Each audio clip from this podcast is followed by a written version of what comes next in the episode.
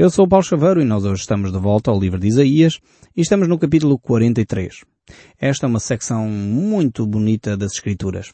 Vemos que Deus criou e redimiu. Temos aqui esta palavra que não é habitual, esta palavra que diz redimiu, quer dizer que Deus pagou o preço da nação de Israel.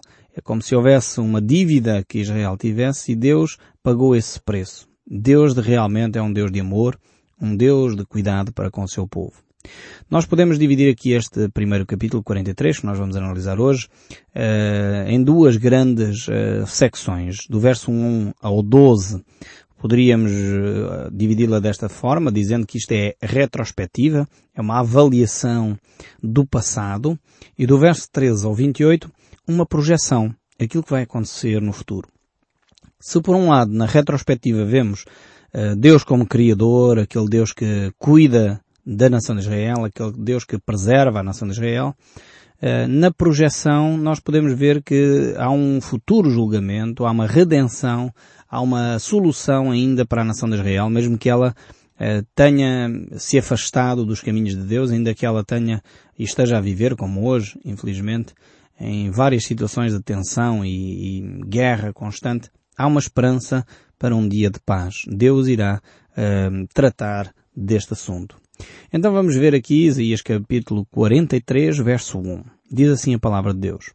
Mas agora, assim diz o Senhor que te criou, ó Jacó, e que te formou, ó Israel. Não temas porque eu te remi. Chamei-te pelo teu nome, tu és meu.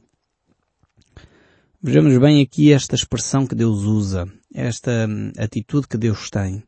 Este Deus relacional que quer investir tempo conosco. Este Deus que é o Deus de graça. Uh, Jacó, a palavra Jacó uh, simboliza ou significa o enganador. É alguém que, que engana. E quem conhece a história de Jacó, lá no livro do Gênesis, quem acompanha os nossos programas, uh, percebe isto. E quando aparece aqui uh, a expressão o Deus de Jacó, ou o Deus uh, que te criou, ó Jacó, tem a ver com esta imagem de Deus de graça. Ou seja, Jacó não tinha grandes coisas para oferecer a Deus em troca.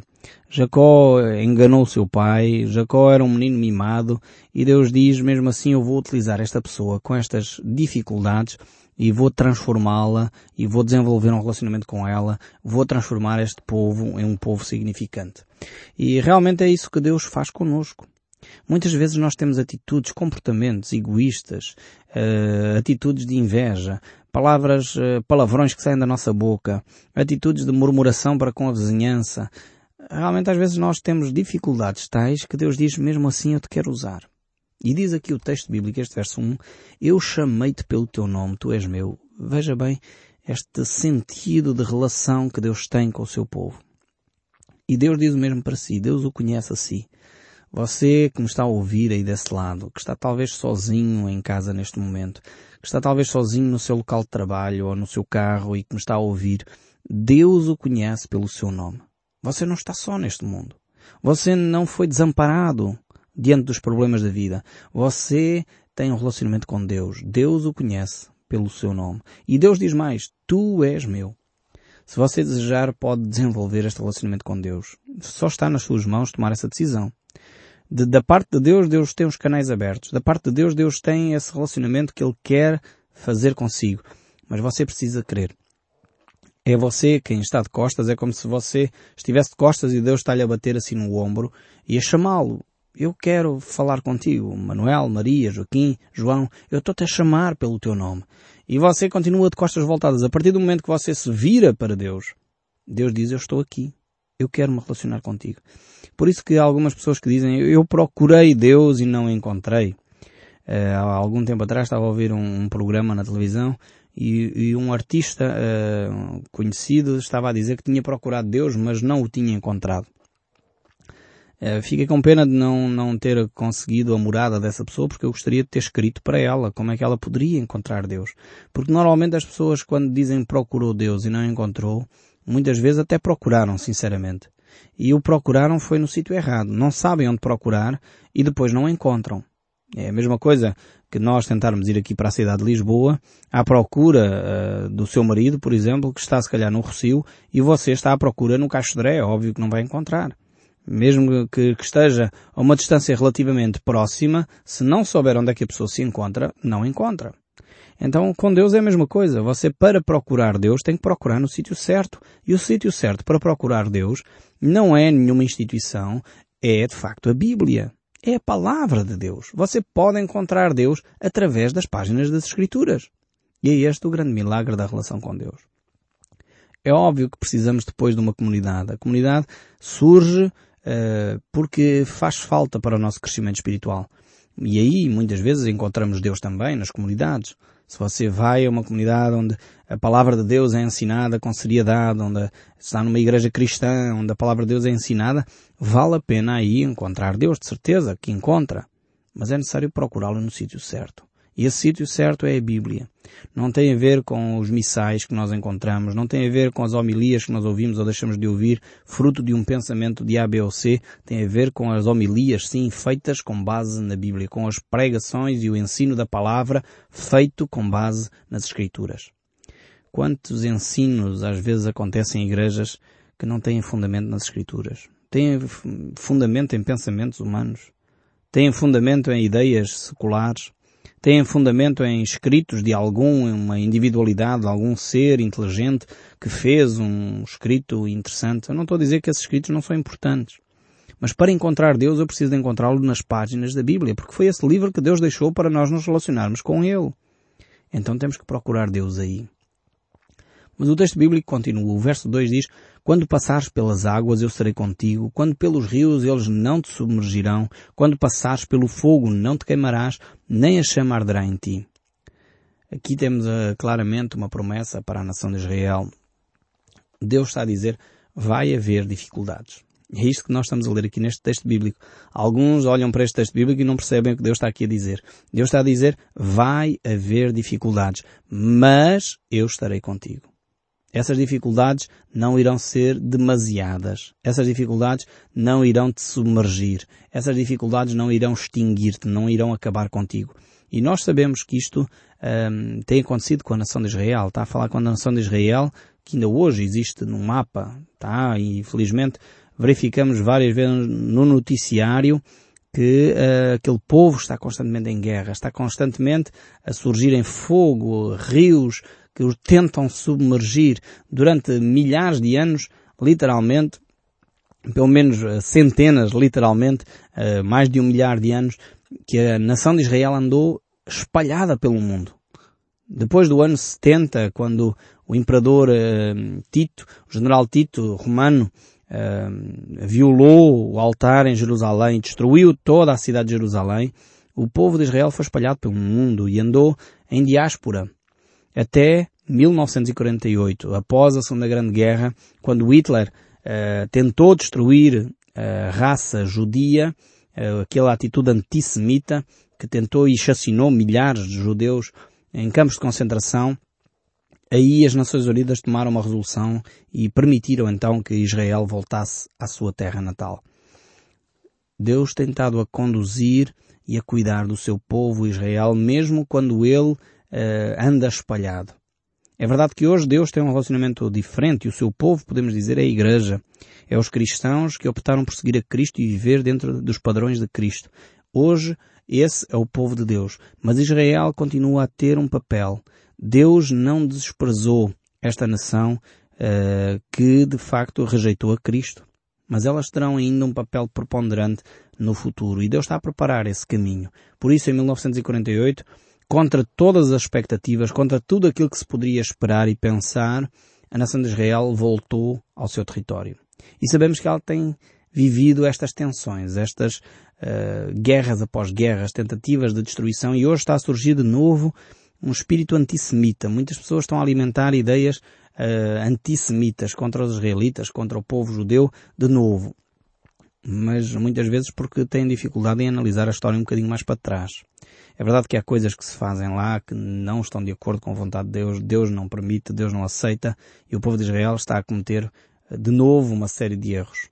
Mas, no entanto, muitas das coisas que a nação de Israel tem vivido tem sido porque outros, porque o povo palestiniano os tem também provocado. Então é uma guerra que já não se sabe quem começou quem, quem é que ofende quem. É uma situação extremamente complexa, uma situação extremamente grave e que no fundo nós cristãos temos é que orar tanto por palestinianos como por israelitas para que Deus traga o seu amor àqueles povos. Possa pôr um fim àquela guerra, possa pôr fim ao ódio que tem dividido e chacinado tantas pessoas ao longo de tanto tempo. Mas voltando aqui ao texto bíblico, o verso 3 diz, Porque eu sou o Senhor teu Deus, o Santo de Israel, o teu Salvador, dei o Egito por teu resgate, a Etiópia e Sabá por ti. Vemos aqui que Deus utilizou, neste caso, eh, várias nações para disciplinar a nação de Israel, para tentar levar Israel até à consciência dos seus erros. E Deus ainda hoje faz isso. Deus utiliza muitas vezes pessoas até que não têm um relacionamento com Deus para nos corrigir a nós cristãos. E isso é uma vergonha para nós. Por um lado deveríamos estar nós mais conscientes daquilo que é a vontade de Deus do que aqueles que não conhecem Deus. Mas, no entanto, quando nós não estamos assim tão conscientes, Deus traz à nossa vida situações e pessoas que muitas vezes até nem temem a Deus, até nem seguem a Cristo e nos apontam os nossos erros. Eu lembro-me perfeitamente de um episódio que ocorreu comigo, que me marcou profundamente uh, e me ajudou a perceber que eu próprio também falho e que tenho que vigiar constantemente sobre a minha vida.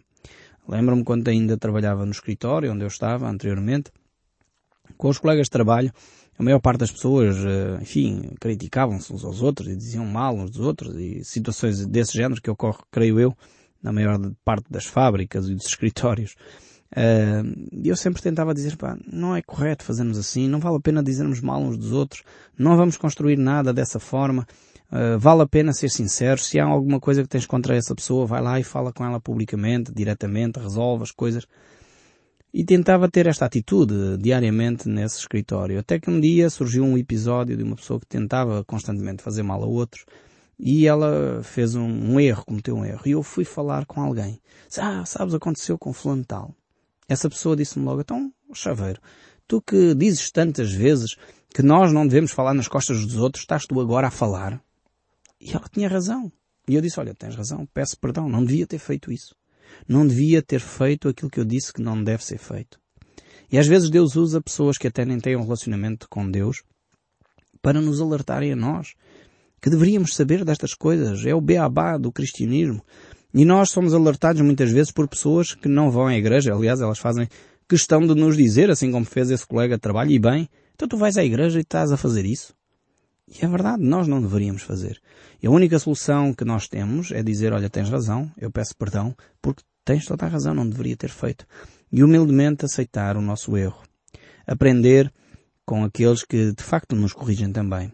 Deus utilizou também nações que não tinham esse relacionamento com Ele, como a nação de Israel tinha, para disciplinar a nação de Israel. E nós devemos ter esta humildade suficiente de pedir perdão e retomar os caminhos de Deus assim que detectamos que cometemos um erro.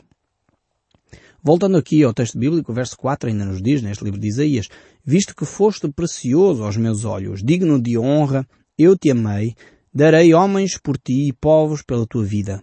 Não temas, Pois porque eu sou contigo. Trarei a tua descendência desde o Oriente e a juntarei desde o Ocidente. Direi ao Norte, entrega, e ao Sul, não detenhas. Trazei meus filhos de longe e as minhas filhas da extremidade da terra. Então temos aqui claramente uh, Deus a manifestar o seu amor para com o seu povo e esta ideia de facto de que Deus vai juntar a sua nação de todos os cantos da terra, trazê-los de volta ao seu lugar. Vemos também isso em Jeremias. O próprio profeta Jeremias, também no capítulo 31, verso 10, manifesta a restauração também da nação de Israel. Quando a palavra de Deus diz, ouvi a palavra do Senhor, ó nações, e anunciai nas terras longínquas do mar e dizei, aquele que espalhou a Israel o congregará e o guardará como pastor ao seu rebanho. Algumas décadas atrás, há pouco mais de 70 anos, nós pensaríamos ser impossível que a nação de Israel voltasse a ter uh, um espaço geográfico. Mas de facto, desde essa época que as Nações Unidas um, eh, estabeleceram, acordaram, aceitaram a possibilidade de Israel se voltar a reunir no seu território, uh, de facto esta promessa de Deus começou progressivamente a se cumprir. Mas agora continuamos e vamos dar um salto para o verso 10 do capítulo 43. Diz assim a palavra de Deus. Vós sois as minhas testemunhas, diz o Senhor, o meu servo a quem escolhi, para que o saibais e creiais e entendais que eu sou mesmo e antes de mim Deus nenhum se formou, depois de mim nenhum haverá. O problema maior que Israel tinha era de facto a idolatria. E Deus aqui mostra que não há outro Deus igual a Ele. Não há outro Deus semelhante. Outro Deus que diga e que efetivamente aconteça. Infelizmente os homens, eh, nós seres humanos, eh, criamos ou tentamos criar deuses à nossa imagem e semelhança. Muitas pessoas perguntam, mas porquê é que há tantas religiões? Mas porquê é que há tantas coisas? Eh, eu creio que uma das razões é que nós seres humanos não queremos aceitar em primeiro lugar o Deus eterno e todo-poderoso, aquele que é o único Deus que pode trazer a paz e a felicidade a cada um de nós. E por isso tentamos criar deuses à nossa imagem e semelhança. Tentamos uh, criar Alás, Budas, Vishnus e outros deuses que muitas vezes uh, não dão resposta às nossas perguntas mais íntimas. Não dão resposta de amor como Deus dá. Realmente, quando nós olhamos para as páginas da Bíblia e vemos este Deus de amor, ficamos extasiados ao perceber o cuidado que Deus tem. É, o único Deus amoroso, carinhoso, bondoso, encontramos-lo no cristianismo. E por isso vale a pena seguir a Cristo. Quando nós verificamos muitas outras religiões à nossa volta, verificamos que elas, as pessoas são devotas, as pessoas são sinceras, não está em causa aqui a sinceridade. Uh, o que verificamos é os conteúdos das mensagens que são ensinadas. Enquanto no cristianismo verificamos um Deus de amor, um Deus de cuidado, um Deus que está próximo, um Deus que se preocupa conosco, na maior parte das religiões vemos um Deus distante, um Deus que promove o ódio, a vingança, um Deus que, enfim, se nós trabalharmos muito, muito, muito, muito, muito e servirmos muito, muito, muito, muito, muito, então talvez vamos ter um bocadinho de, da graça divina. E Deus é exatamente o oposto. Deus diz, eu não preciso que tu faças nada porque eu não sou servido por mãos humanas e por isso eu sou Deus. Aliás, o verso 11 diz, eu sou o Senhor e fora de mim não há Salvador. É isto que faz toda a diferença. É isto que faz toda a diferença percebermos que o nosso Deus é um Deus salvador, um Deus que intervém em nosso favor. E por isso nós precisamos de perceber isso, precisamos que a nossa fé uh, realmente seja alicerçada num único Salvador. De alguma forma nós até temos uma fé monoteísta, mas uh, nós não, não temos só essa fé monoteísta, mas temos uma fé de um Salvador único. Não há uma pluralidade de Salvadores. E muitas vezes, infelizmente, às vezes tentamos fazer com que haja vários salvadores para a nossa, enfim, relação com Deus, mas não há. Não é o apóstolo Pedro que é o nosso salvador. Não é Maria, por mais que ela uh, seja especial porque é a mãe do nosso salvador, mas ela própria, no Evangelho de João, no capítulo 2, verso 5, ela diz, fazei tudo o que Jesus vos disser. Como é que nós não ouvimos até esta declaração da própria Virgem Maria que diz, fazei tudo o que o Senhor vos disser. E nós, em vez de seguirmos este conselho, não. Muitas vezes veneramos Maria. Deus realmente tem que ser muito carinhoso e bondoso para conosco. Quando nós cometemos erros destes tão básicos, como desviar a nossa atenção daquele que é o Criador de todas as coisas para a criatura. Precisamos de voltar àquilo que Deus nos ensina. E vejamos o que é que Deus continua a dizer neste livro de Isaías. O verso 12 diz, Eu anunciarei salvação, realizarei e fiz ouvir. Deuses estranhos não houve entre vós, pois vós sois as minhas testemunhas, diz o Senhor, eu sou o Senhor Deus. Eu sou o Senhor, o vosso Santo, o Criador de Israel, o vosso Rei. Eu mesmo sou o que pago as tuas transgressões por amor de mim e dos teus pecados não me lembro. Vejamos qual é a base do relacionamento que nós temos com Deus. A base é o amor que Deus tem às suas próprias promessas. Aqui não é uma ideia narcisista, no sentido que Deus se ama a si próprio, não é isso. É que Deus prometeu, Ele vai cumprir. E é estas promessas que fazem uh, nós podermos confiar nele. O verso 27 ainda diz, Teu primeiro pai pecou e os teus guias prevaricaram contra mim, pelo que profanarei os príncipes do santuário e entregarei Jacó à destruição e Israel ao opróbrio. Vemos quando o povo continua a caminhar na idolatria, a abdicar dos, do amor de Deus, a pôr de lado aquilo que Ele tem para nós, Deus um dia vai dizer basta. Chega, não é? E Deus quer que nós nos arrependamos e voltamos para Ele. Agora, dando um pequeno salto ao capítulo 44, o verso 3 diz, Porque derramarei água sobre o sedento e torrentes sobre a terra seca. Derramarei o meu espírito sobre a tua posteridade e a minha bênção sobre os teus descendentes. Este é um texto bíblico que de alguma forma está a falar acerca uh, da, da ação de Deus.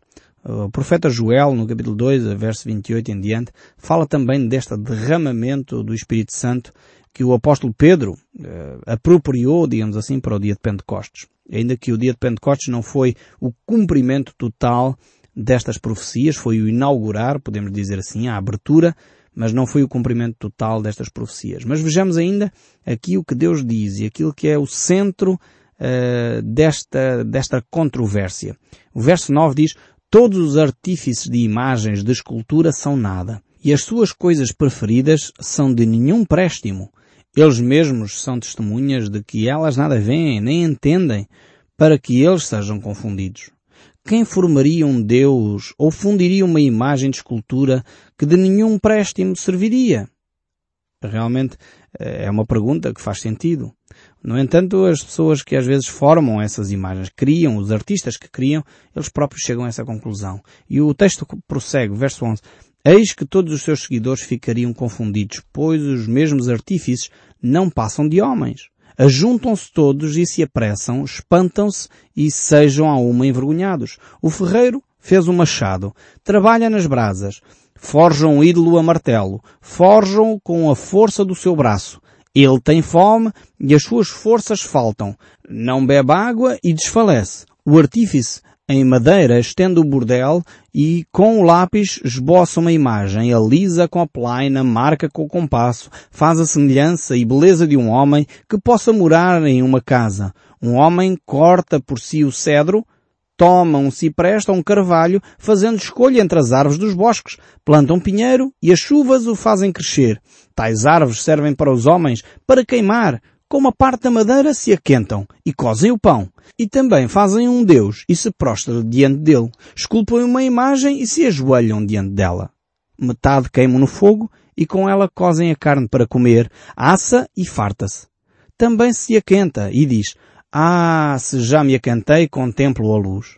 Então do resto da madeira faz um Deus a uma imagem de escultura, ajoelha-se diante dela, prostra-se e lhe dirige as suas orações dizendo, livra-me, porque tu és o meu Deus. Realmente esta reflexão uh, deve falar connosco. E eu espero sinceramente que este texto continue a falar consigo, mesmo depois de desligar o seu rádio. Que Deus o abençoe ricamente e não deixe de ouvir o som deste livro.